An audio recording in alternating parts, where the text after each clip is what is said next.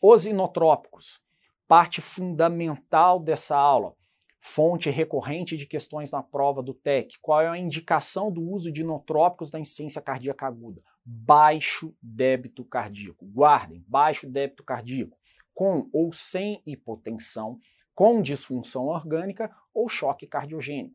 Como opções no nosso meio, nós temos basicamente três. A dobutamina, que é a mais utilizada, que tem a sua ação através dos receptores beta 1 e beta 2, o efeito é de aumento do débito cardíaco e ela tem como um efeito adverso, digamos assim, o aumento do consumo de oxigênio.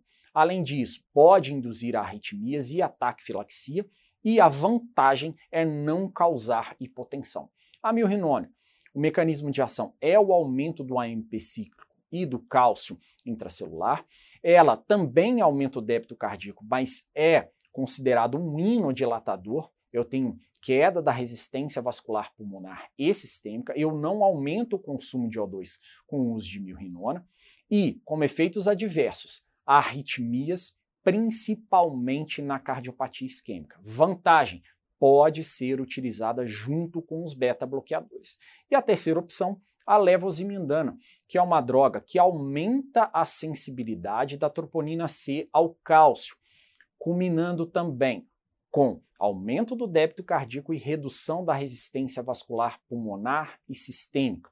Eu não altero o consumo de O2 com o uso de levosimendane.